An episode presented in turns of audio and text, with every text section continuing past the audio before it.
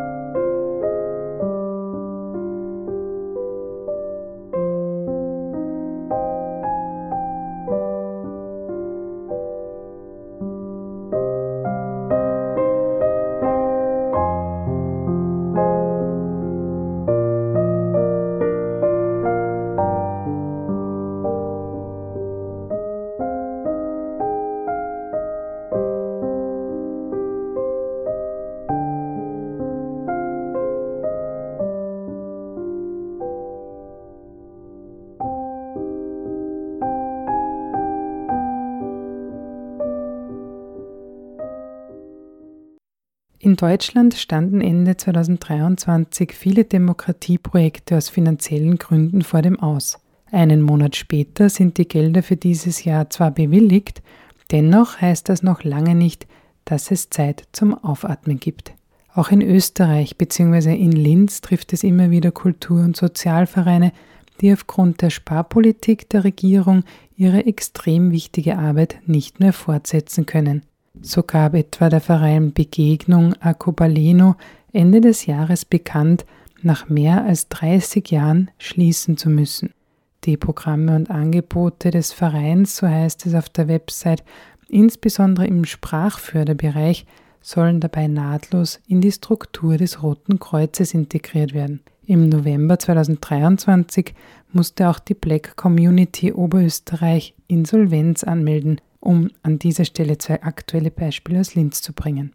Radio Korax beleuchtet im folgenden Beitrag die prekäre Situation von Vereinen, die sich vor allem für Demokratie in Deutschland einsetzen und hat dazu mit Vertreterinnen und Vertretern von Demokratieprojekten in Sachsen und Niedersachsen gesprochen. Zustande gekommen sind Ausblicke, Appelle und ein häufig optimistischer Blick auf die Möglichkeit, eine starke demokratische Zivilgesellschaft mitgestalten zu können. In Hinblick auf die Haushaltskürzung und die damit zusammenhängende Bedrohung von Demokratieprojekten haben wir jetzt zum Studiogespräch eingeladen. Als Repräsentantin sind hier Pascal von Miteinander, Jan von der mobilen Opferberatung und Sarah von Between the Lines und Siri vom NDK in Wurzen könnt ihr vielleicht eure Vereine und deren Arbeit mal kurz in zwei, drei Sätzen umreißen. Vielleicht äh, fangen wir in der Reihenfolge an. Sarah, Siri, Jan und dann Pascal. Wir sind äh, ein Träger, der sich um das Objekt der alten Spitzenfabrik äh, gegründet hat. Wir machen da emanzipatorische Jugendarbeit und versuchen unabhängige Finanzmittel für soziale Arbeit im ländlichen Raum zu organisieren quasi. Und aktuell machen wir das mit zwei Beratungen. Einerseits eine Online-Jugend- und Elternberatung und andererseits eine Gemeinwesenarbeit vor Ort in Grimma. Ich bin dran, ne? Genau, ich bin Siri ähm, vom Netzwerk für demokratische Kultur. In Wurzen sitzen wir, haben wir auch ein Haus und einen Kulturkeller. Also wir machen vor allen Dingen Arbeit gegen Recht, rechte Strukturen und machen auch ganz viel Kunst und Kultur und sind aber sehr stark auch in der Vernetzung sachsenweit tätig und haben uns im Laufe der letzten 20 Jahre sehr breit aufgestellt, sodass wir immer noch den Fokus auf Rechtsstrukturen haben und uns dagegen zu positionieren. Auf der anderen Seite aber sehr breit auch in die Bevölkerung reingehen, Beteiligungsarbeit machen, Orte der Demokratie begleiten, genau, und da sehr breit aufgestellt sind. Pascal, wie sieht es bei dir aus? Okay, ähm, es gibt anscheinend ein technisches Problem, aber wir machen einfach mal weiter und ich äh, formuliere die Fragen jetzt erstmal an euch, Sarah und äh, Siri. Und zwar, also eingangs um nochmal die Leute ins Bild zu rücken, schreibt die äh, schreibt Belltower News, wer hätte das kommen sehen, dass diese Regierung zur Gefahr für die Landschaft der Demokratieprojekte wird. Sie haben einen illegalen Haushalt aufgestellt. Seit ihnen der auf die Füße gefallen ist, schreitet die Regierung, der Haushalt kann erst 2024 beschlossen werden. Das klingt so sachlich und verwaltungstechnokratisch. Praktisch heißt es aber, wenn es bei diesem Stand bleibt, enden diverse Demokratieprojekte bundesweit mit dem 31. Dezember 2023 abrupt und ungewollt. Jetzt gab es ja auch einen Sonderetat quasi, äh, ist die jüngste Entwicklung. Trotzdem zeigt sich da die weitere Prekarisierung eurer Arbeit. Äh, wie schätzt ihr denn die Lage von zivilen Trägern, vor allen Dingen kleineren im kommenden Jahr ein? Naja, ich glaube, ähm, wir sind alle sehr irritiert und verwirrt und wissen nicht genau, was passiert. Auf der anderen Seite müssen wir sagen, wir hatten ja schon immer Situationen, in denen äh, Gelder nicht flossen oder erst abgewartet werden musste ähm, und sich dann alles doch noch zum Positiven entwickelt hat. Ähm, ich versuche hier mal die positive Perspektive einzunehmen. Genau, aber gerade für kleine Träger bedeutet sowas natürlich ähm, Rückzug. Also da müssen sich äh, die Menschen umsehen und gucken, was sie anderes machen können, weil das ist eine Situation, in der so viel Unsicherheit entsteht und so wenig Rückhalt einfach auch da ist, dass ganz viel kaputt geht einfach durch solche Aktionen und äh, das einfach sehr gefährlich ist für äh, organisierte Zivilgesellschaft, für kleine Initiativen, die äh, Gesellschaft mitgestalten wollen. Ähm, ja, da haben wir die Aufgaben ja ganz gut eingeteilt, wenn Siri für das Positive zuständig ist. Ähm, nee, ich glaube, ich kann mich dem nur anschließen und dann noch hinzufügen, dass es natürlich ein riesiges Problem ist, wenn vor allem größere Maßnahmen, die über eine reine Projektfinanzierung hinausgehen, also Projektfinanzierung sind ja immer sehr abgesteckt auf einzelne Teilbereiche und das funktioniert natürlich in Demokratieprojekten einfach schwierig, weil die Zielgruppen sehr dynamisch sind, sehr viel Vertrauensarbeit aufgebaut werden muss und sehr viel ähm, ja, ein Miteinanderarbeiten stattfinden kann, muss, um diese Arbeit leisten zu können. Und wenn dann Träger, vor allem kleine Vereine, die sich Überbrückungsfinanzierungen nicht leisten können, äh, immer wieder da reingedrängt werden, nur kurze Projektanträge zu stellen, dann ist natürlich keine Frage, warum Demokratiearbeit nur schleppend funktioniert. Genau, das macht es natürlich nochmal prekärer im Sinne davon, dass langfristige Fördermittel, und da langfristig ne, ist auch eher polemisch, aber ähm, wenig bis keine Aussagen dazu treffen, wie es damit weitergeht und damit weiter in so eine projektbezogene Förderart und Weise gedrängt wird. Ich habe jetzt Jan nochmal versucht über äh, Telefon reinzuholen. Äh, Jan, kannst du uns hören und kannst, also können wir dich hören? Die viel interessantere Frage. Sag mal was. Ja, guten Morgen. Ich höre euch. Moin, ja, jetzt äh, höre ich dich auch.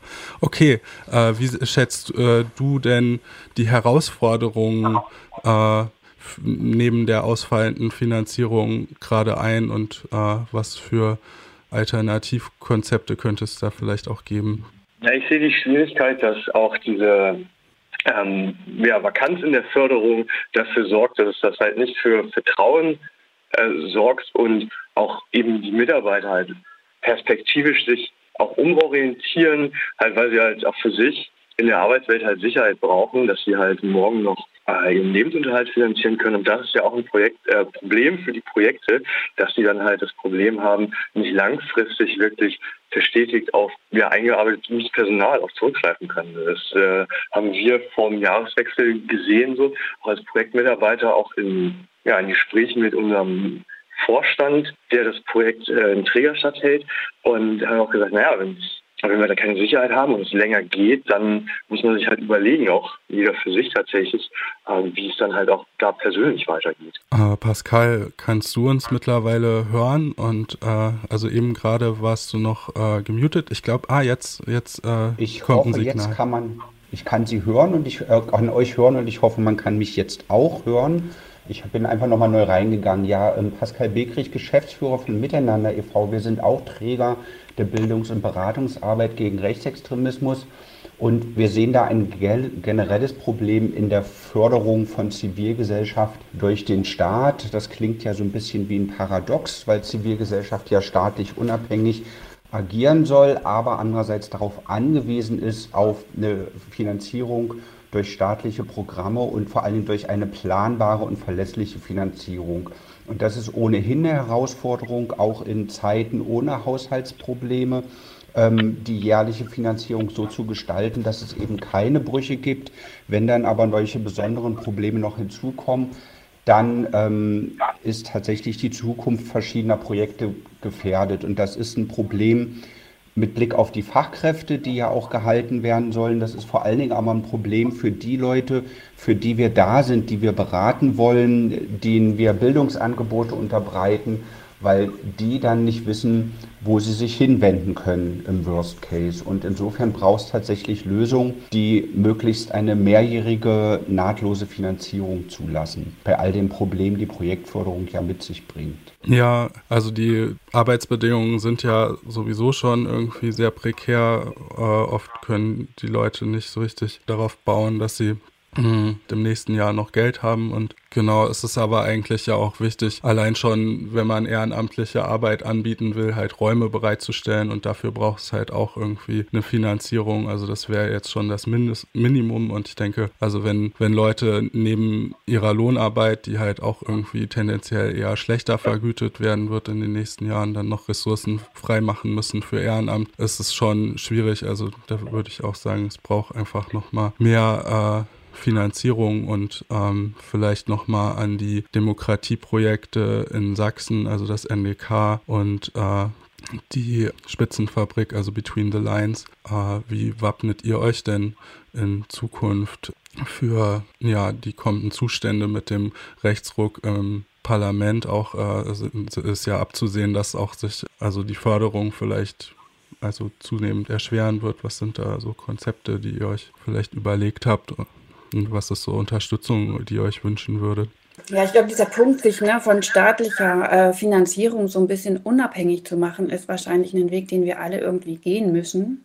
Wir haben jetzt auch nicht so eine richtig gute Stiftungslandschaft in Ostdeutschland. Ähm, das verändert sich langsam.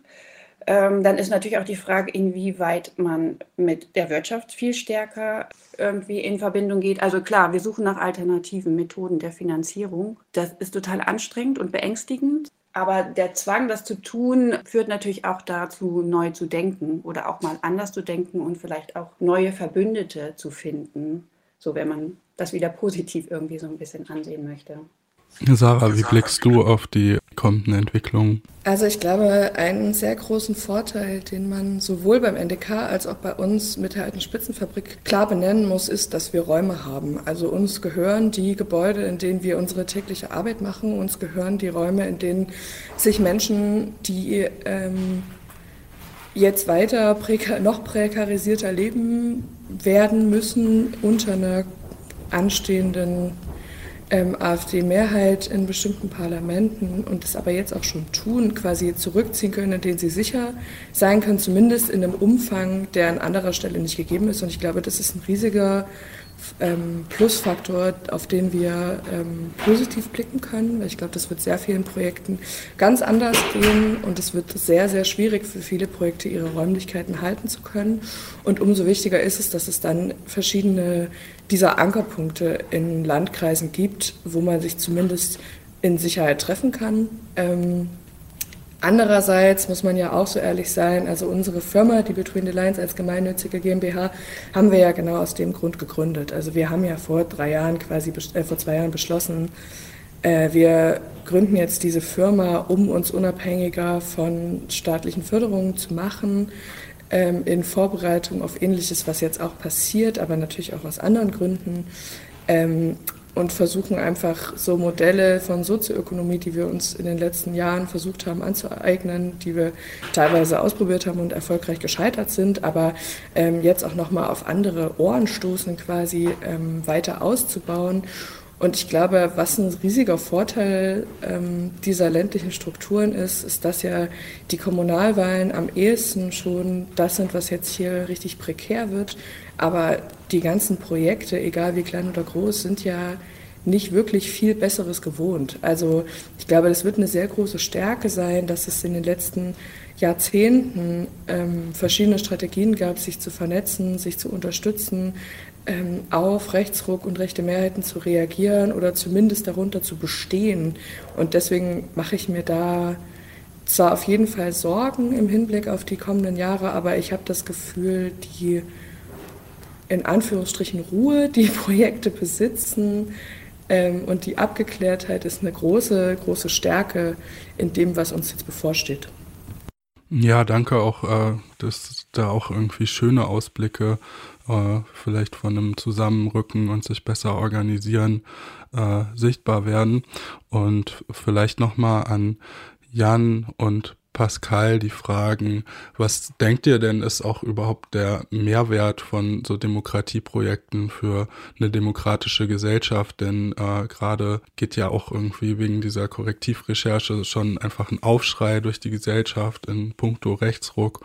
Und äh, da ist es eigentlich ja umso wichtiger, dass jetzt auch quasi ja Demokratieprojekte nicht wegbrechen und halt die Zivilgesellschaft auch mehr gestärkt wird. Jan, was sagst du denn dazu?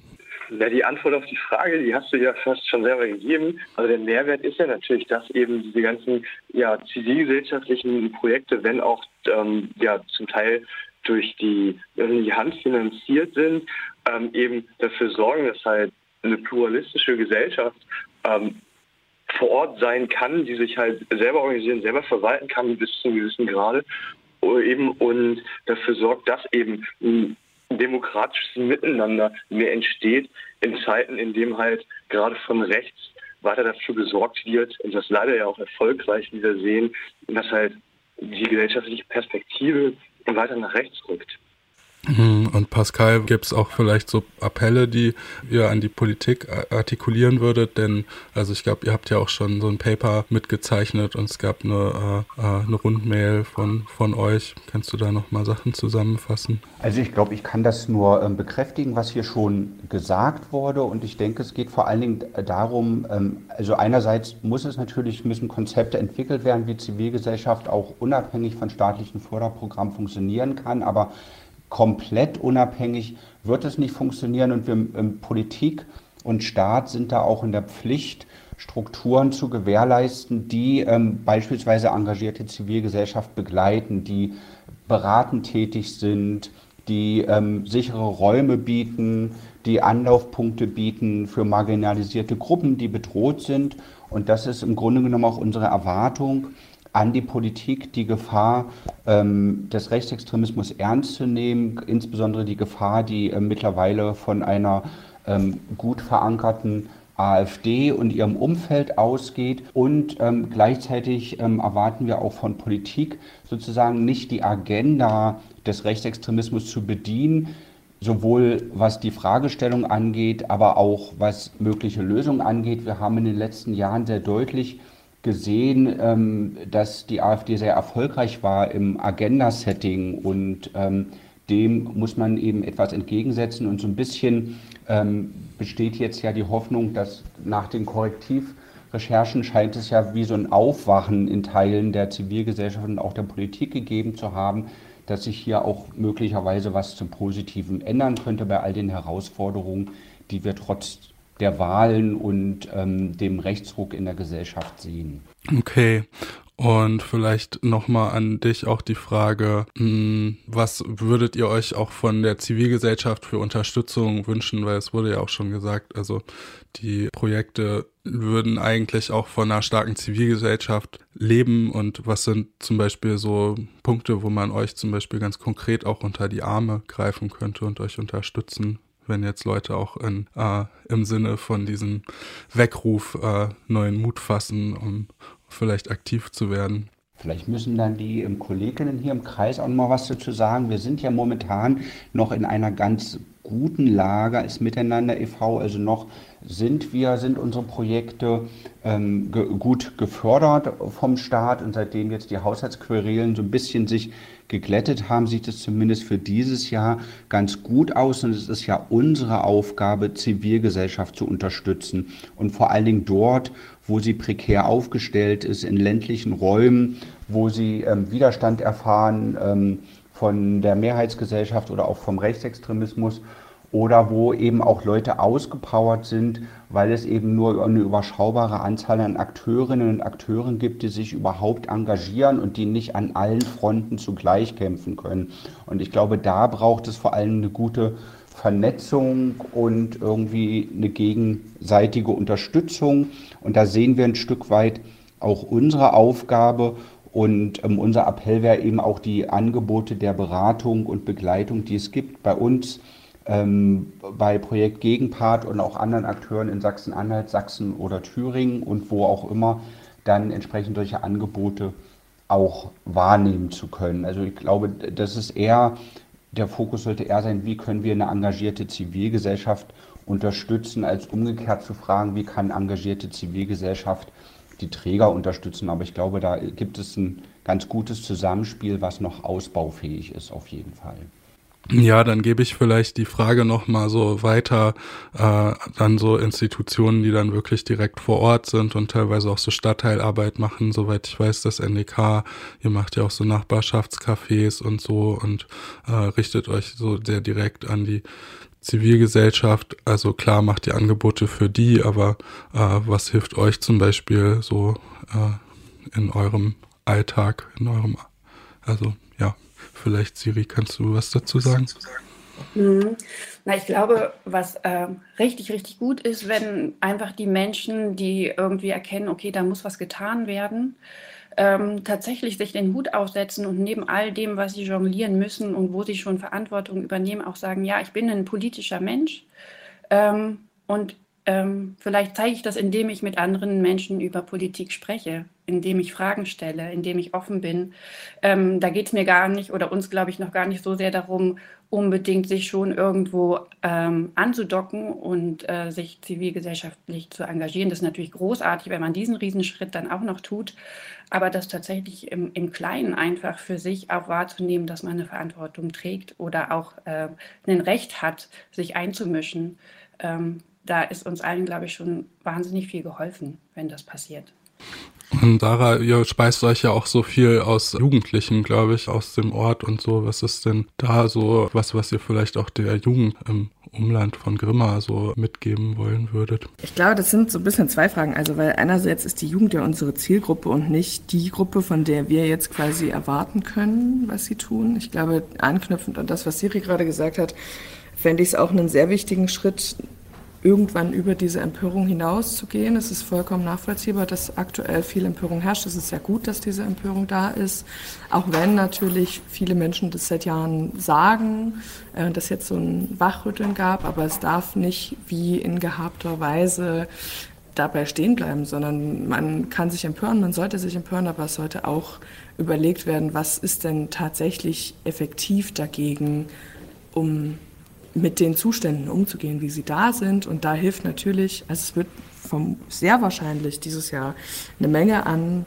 äh, Spendenkampagnen, an Unterstützungsarbeit geben. Es wird einen hohen Bedarf an ähm, so Vernetzungsarbeit im Sinne von Selbstschutz etc. pp. geben. Es wird da sehr viel kollektives Wissen gebraucht, da irgendwie die Augen offen zu halten und die Ohren offen zu halten und ansprechbar zu sein, ist, glaube ich, schon ein riesiger Punkt. Und die Jugend im Umland, das ist jetzt, wie gesagt, eher eine Zielgruppe. Also für, sie, für die sind wir da. Wir können natürlich nur hoffen, dass sie unsere Angebote sehen und wahrnehmen können. Genau, aber das ist keine Gruppe, von der wir Dinge erwarten können.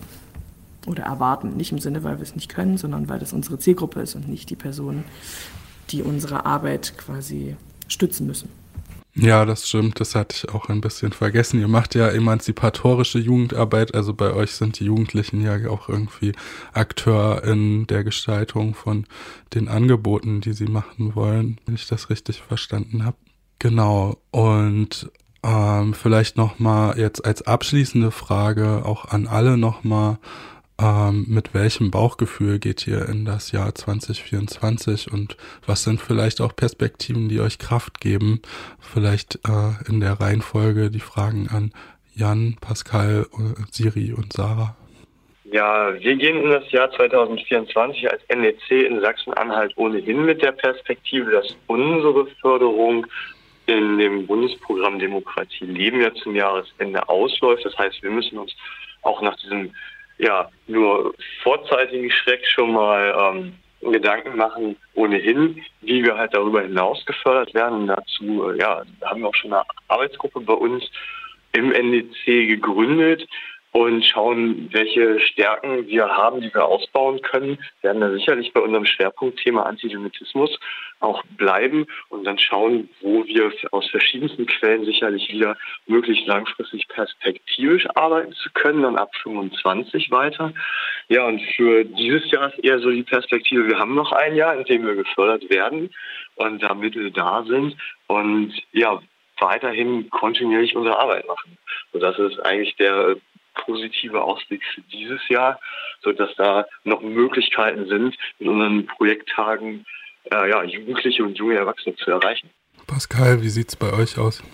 Ja, wir ähm, feiern ja dieses Jahr unser 25-jähriges Vereinsjubiläum und wir hoffen natürlich auch die weitere, mindestens weitere 25 Jahre unsere ähm, Beratung und unser Know-how zur Verfügung stellen zu können für die Zivilgesellschaft. Ähm, das ist für uns auch ein Thema. Was passiert eigentlich mit der Förderung ab 2025? Ansonsten gehen wir natürlich auch mit ähm, ja, zwiespältigen Gefühlen in dieses Jahr mit Blick auf die Wahlen. Wir werden ja höchstwahrscheinlich erleben, dass es nochmal erneut Zugewinne für die AfD geben wird.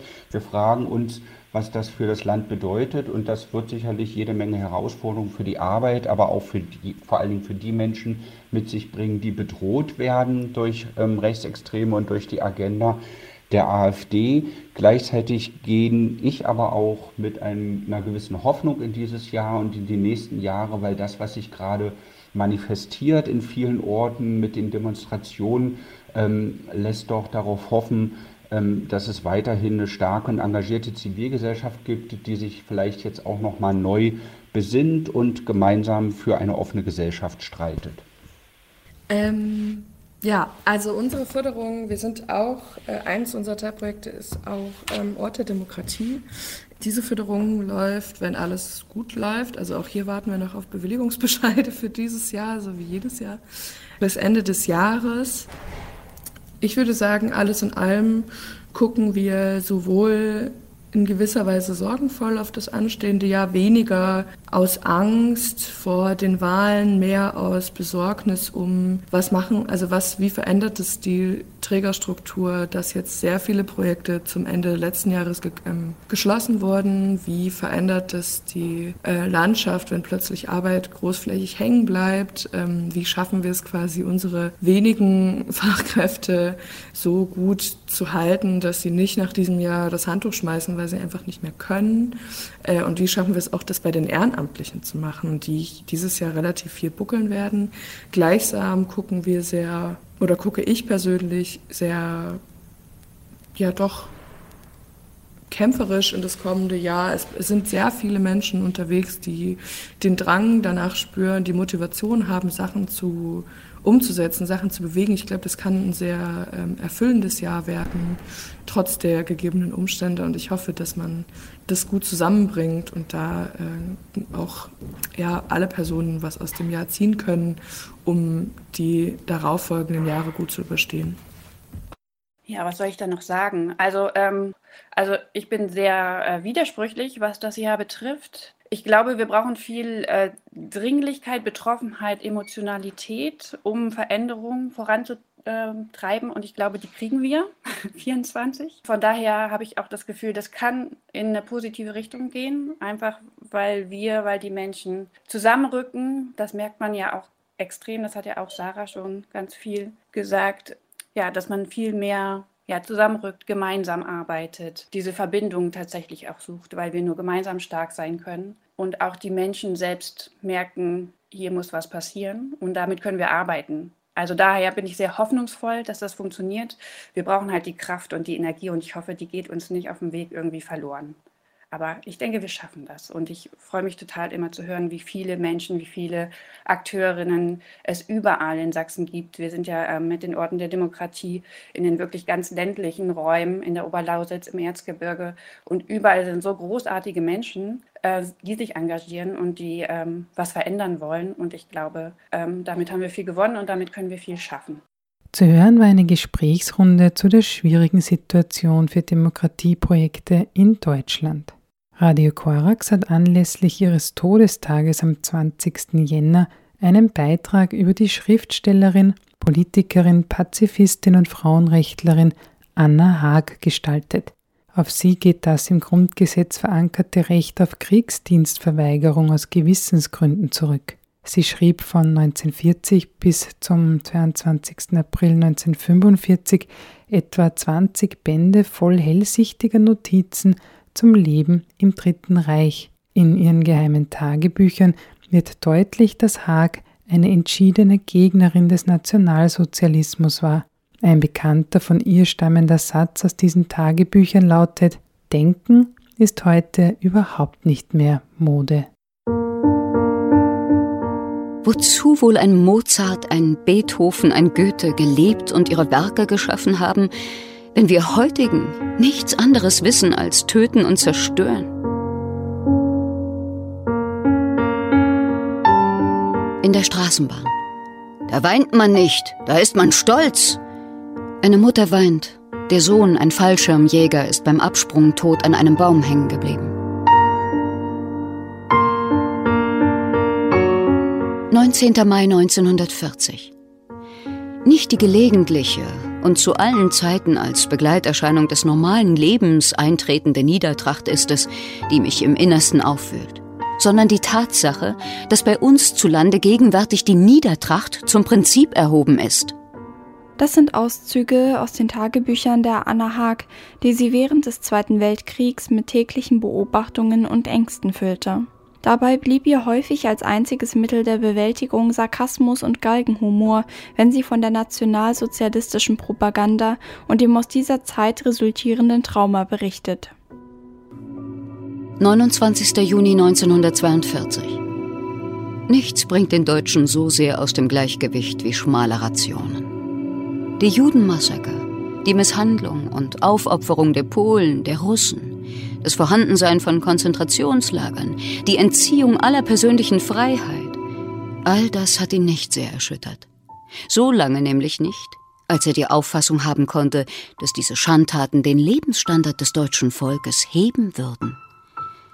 Aber nun, wo das Essen doch nicht reicher und besser geworden ist, nun beginnt er aufzuwachen.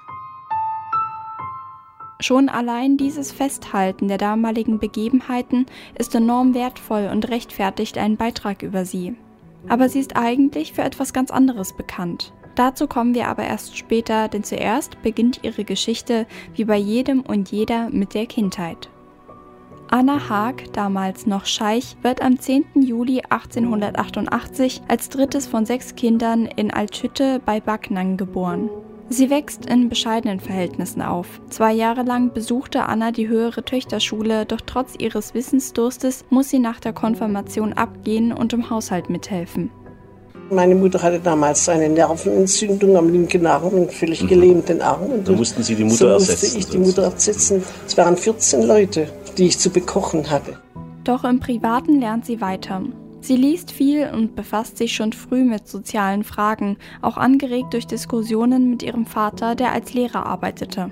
Nach vierjähriger Verlobungszeit heiratete sie 1909 den Mathematikstudenten und späteren Lehrer Albert Haag und geht mit ihm zusammen nach Schlesien und Pommern, wo Albert Mathematik und Physik lehrte. Die Ehe ist von Toleranz und gegenseitigem Respekt geprägt, was zu dieser Zeit ja keine Selbstverständlichkeit war, und gewährt es damit Anna, sich selbst weiterzubilden. Das wird 1912 dann auch von Nutzen sein, als die kleine Familie, Anna gebar 1910 ihre Tochter Isolde, nach Bukarest zieht, wo ihr Mann eine Stelle als Lehrer an einer deutschen Schule angenommen hat. Anna wird nun ebenfalls beruflich tätig und schreibt für verschiedene deutsche Zeitungen Reiseberichte über Rumänien und erhält positive Resonanz für ihre journalistische Arbeit. Eine Zeit lang führt die Familie ein glückliches Leben, bis der Erste Weltkrieg ausbricht. Als ihr Ehemann interniert wird, muss Anna allein für den Lebensunterhalt ihrer Familie aufkommen. Das schafft sie, indem sie zuerst die Leitung eines Flüchtlingsheims in Bukarest übernimmt und nach der deutschen Besetzung Rumäniens ein Wohnheim für deutsche Arbeiterinnen. Durch ihre Arbeit und den Verlust eines Bruders, der in Russland getötet wird, graben sich die Gräuel des Krieges tief in ihr Gedächtnis und bilden damit die Basis ihrer pazifistischen Haltung und ihren späteren Einsatz für Völkerverständigung. So wird sie bereits 1915 Mitglied der Internationalen Frauenliga für Frieden und Freiheit, noch bevor es überhaupt eine deutsche Sektion der Organisation gab. Nach dem Ende des Ersten Weltkriegs kehrt Anna Haag 1919 mit der inzwischen vierköpfigen Familie nach Deutschland zurück. Gemeinsam mit ihrem Mann tritt sie in die SPD ein, denn sie will als Frau für Demokratie, Frieden und Freiheit eintreten, was bis zu ihrem Tod ein stetes Bestreben sein wird. Ab 1926 in Stuttgart wohnend, begann Anna Haag angefangen mit Die vier Rosenkinder Erzählungen und Romane zu veröffentlichen. Sie selbst hatte nun drei Kinder, da 1922 ihr Sohn Rudolf hinzukam. Die Einnahmen aus ihrem literarischen Werk tragen mit zum Familieneinkommen bei. Ihre Hoffnung allerdings, nach dem Ersten Weltkrieg in einem demokratischen und friedliebenden Staat leben zu können, wurde mit dem Aufstieg der Nationalsozialisten zunichte gemacht. In Stuttgart muss die Familie mit ansehen, wie die Nationalsozialisten immer mehr an Aufmerksamkeit und Zustimmung gewinnen. Damit einher gehen Fremdenhass, blinder Nationalismus und die Diskriminierung großer Bevölkerungsgruppen. Von Beginn an ist Anna Haag eine ständige Gegnerin der Nationalsozialisten und sieht in ihnen die schlimmste Bedrohung für die Menschheit. Sie warnt vor der Hitlerpartei, doch außer ihr scheinen nur wenige das Schrecken zu erahnen, was auf sie zukommen wird. Es war also eine reine Hypnose. Die Menschen waren ja hypnotisiert. Ich bin überzeugt, sehr wenige haben das Buch Mein Kampf gelesen. Ich hatte es gelesen, mein Mann hatte es gelesen. Wir wussten genau, wo es hinführen muss. Ab 1933 hat die ganze Familie Haag dann unter Schikanen zu leiden, denn zuerst wurde Albert 1934 wegen pazifistischer Äußerungen strafversetzt und Anna selbst Publikationsverbot erteilt. Sie leidet sehr darunter, sich nicht äußern und damit auch andere zur Vorsicht mahnen zu können.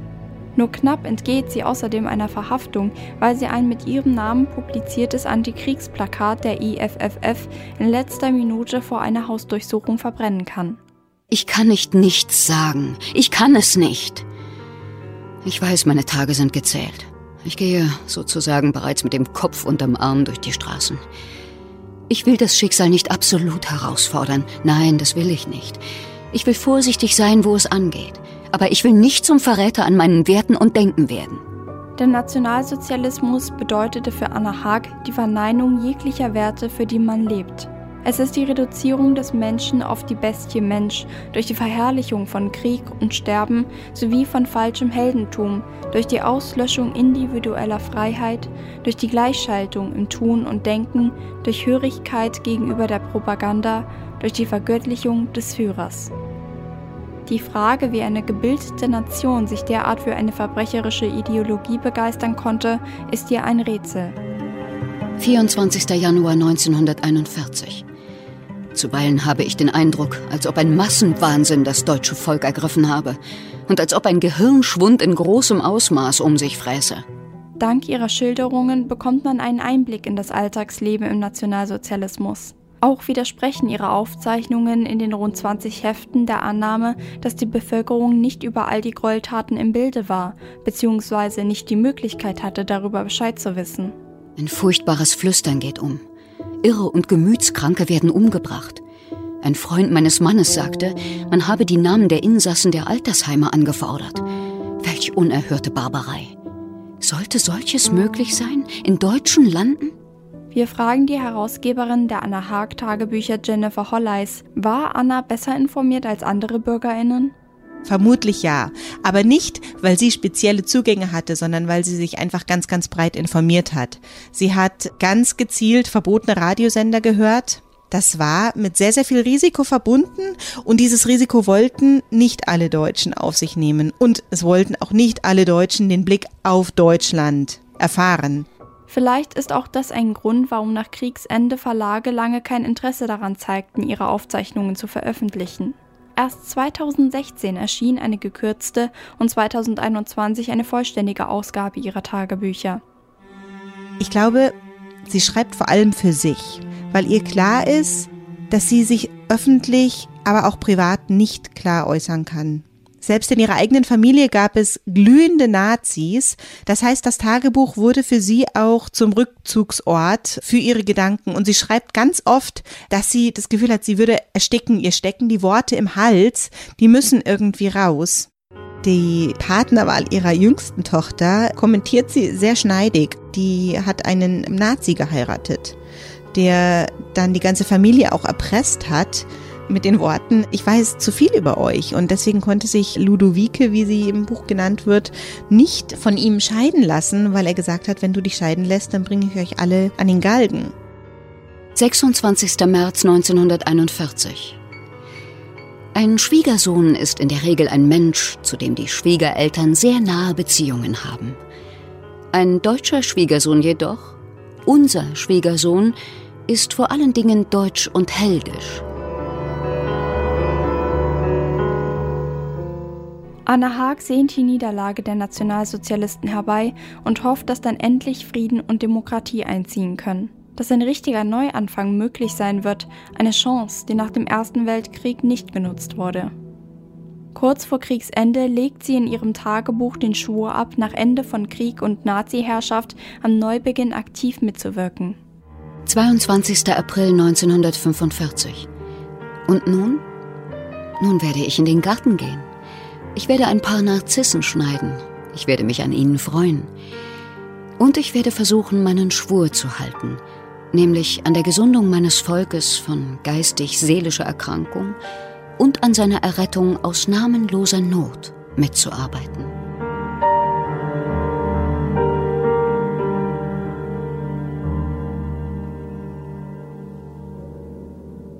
Und dieses Versprechen hat sie gehalten. 1945 organisierte sie die Wiederbegründung des Stuttgarter Zweigs der Internationalen Frauenliga für Frieden und Freiheit. Und sie wird auch wieder publizistisch aktiv.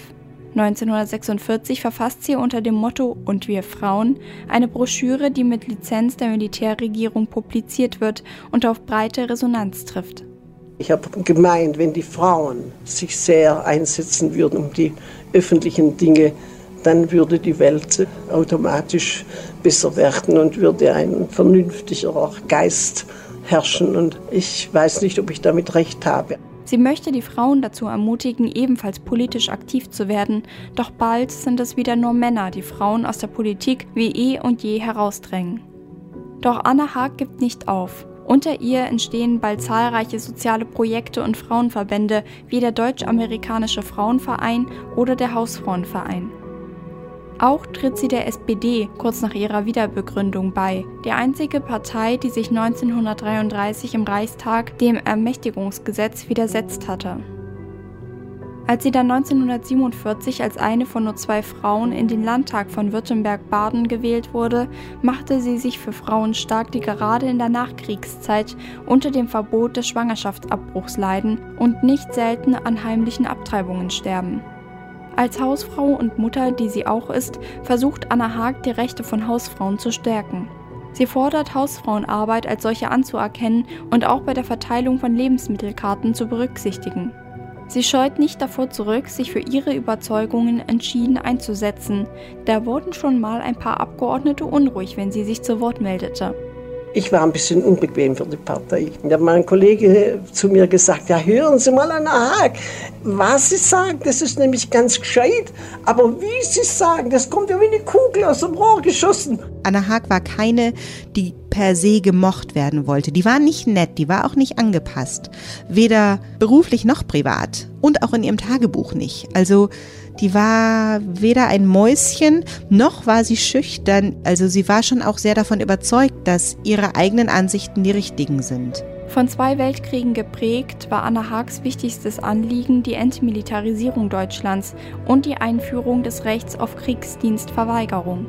Das Desertieren aus der Armee galt ja lange Zeit als Schande und wurde hart bestraft. Männer, die sich dem Gräuel des Krieges entzogen oder widersetzten, wurden weltweit zum Tode verurteilt. Verständlicherweise erwartet sie eigentlich keinen Widerspruch gegen den Gesetzesentwurf, den sie 1947 vorlegt. Doch das genaue Gegenteil war der Fall. Der Entwurf entfachte eine hitzig geführte Debatte, aber regte gleichzeitig auch ein Umdenken über Patriotismus und Frieden an. Im April 1948 wird das Gesetz endlich angenommen und tritt in Kraft.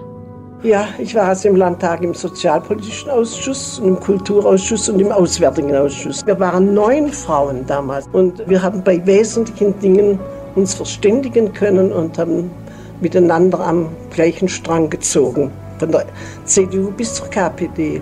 Und ich habe also damals einen Gesetzentwurf eingebracht, den dankenswerterweise alle diese Frauen mit unterzeichnet haben. Der hieß, niemand darf zum Kriegsdienst mit der Waffe gezwungen werden. Und das ist also nach einigen äh, Duellen mit männlichen Rednern dann schließlich doch durchgekommen und angenommen worden und wurde dann später in die Verfassung des Bundestags mit aufgenommen. Das ist eins zu eins ins Grundgesetz übernommen worden. Nur ergänzt mit den drei Worten gegen sein Gewissen. Also es ist bis heute in Artikel 4 im Grundgesetz, dass niemand gegen sein Gewissen zum Dienst an der Waffe gezwungen werden darf. Und das ist im Prinzip das Recht zum Pazifismus in der Verfassung verankert. Also ich glaube, mehr kann man kaum erreichen, wenn man sich überlegt, wo Anna Haag herkam. Dieses Gesetz war nicht nur für Württemberg-Baden bahnbrechend. Erstmals setzte der Gesetzgeber ein Zeichen gegen Krieg und Waffendienst. Tausende junge Männer in der Bundesrepublik Deutschland verdankten daher dieser Frau die Möglichkeit, hinsichtlich der Wehrpflicht eine Entscheidung treffen zu können. Trotz ihrer erfolgreichen Arbeit im Parlament kandidierte Anna Haag 1952 nicht mehr für den Landtag von Baden-Württemberg. Ihre pazifistische Einstellung ließ sich mit der politischen Entwicklung nicht mehr vereinbaren. Sie war gegen die Wiederbewaffnung der Bundesrepublik unter Kanzler Adenauer und hatte in Sachen Wiedereinführung der Wehrpflicht auch Differenzen mit ihrer Partei. Ungewöhnlich und bis heute bewundernswert ist es, wie eindeutig und ohne Rücksicht auf Karriere oder Machtposition Anna Haag die politische Laufbahn zugunsten ihrer Überzeugungen aufgab. Da können sich viele Politiker eine Scheibe von abschneiden. Sie hatte nichtsdestotrotz viele andere Projekte, die sie weiterhin betreute. 1951 entstand auf ihre Initiative hin ein Mädchen- und Frauenwohnheim, das alleinstehenden und obdachlos gewordenen Frauen das dringend benötigte Zuhause mit Freizeiträumen und Bibliothek bot. Umgebaut und modernisiert besteht das Anna Haag Haus als Mehrgenerationenhaus für breite Bevölkerungsschichten noch immer und gilt als ältestes Mehrgenerationenhaus in Deutschland. Nach dem Tod ihres Ehemanns, ebenfalls 1951, nimmt sie eine Einladung in die USA an und spricht auf einer Vortragsreise über Strömungen in Deutschland. Fünf Jahre später folgt eine weitere Vortragsreise. Dabei sprach Anne Haag sich für Völkerfreundschaft und ein geeinigtes, friedliches Europa aus. Bis ins hohe Alter bleibt Anna Haag politisch aktiv und erhält zu ihrem 80. Geburtstag das Bundesverdienstkreuz. 1975 die Verdienstmedaille des Landes Baden-Württemberg und zu ihrem 90. Geburtstag wird sie von der Stadt Stuttgart mit der Bürgermedaille geehrt. Dort starb sie dann auch mit 93 Jahren am 20. Januar 1982. Obwohl Anna Haag das Recht auf Gewissensfreiheit durchgebracht hat und abseits davon sich für Frieden, Menschen in Notsituationen und Frauen im Besonderen engagierte, ist sie wie viele bedeutende Frauen in der Geschichte in Vergessenheit geraten. Nur an wenigen Orten wird versucht, ihrer zu gedenken. So sind die Grundschulen in Altschütte und Anna Haags späterem Wohnort Nördlingen-Neckarhausen nach ihr benannt doch vor allem das Anna-Haag-Haus in Stuttgart-Bad Cannstatt setzt dem Engagement der Namensgeberin ein Denkmal.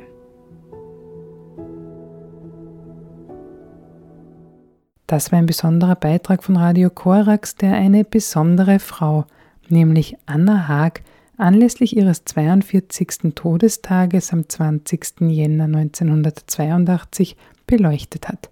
Der Beitrag ist Teil einer Serie über Frauen der Weltgeschichte. Die O-Töne stammen aus einem Beitrag von WDR. Und das war das heutige Infomagazin Frosin mit einer weiteren Ausgabe des Weltempfängers und CC-Musik von Ninel. Die Sendung zum Nachhören gibt es auf www.fro.at oder cba.media. Neura Niemetz bedankt sich fürs Zuhören und wünscht noch einen angenehmen Abend.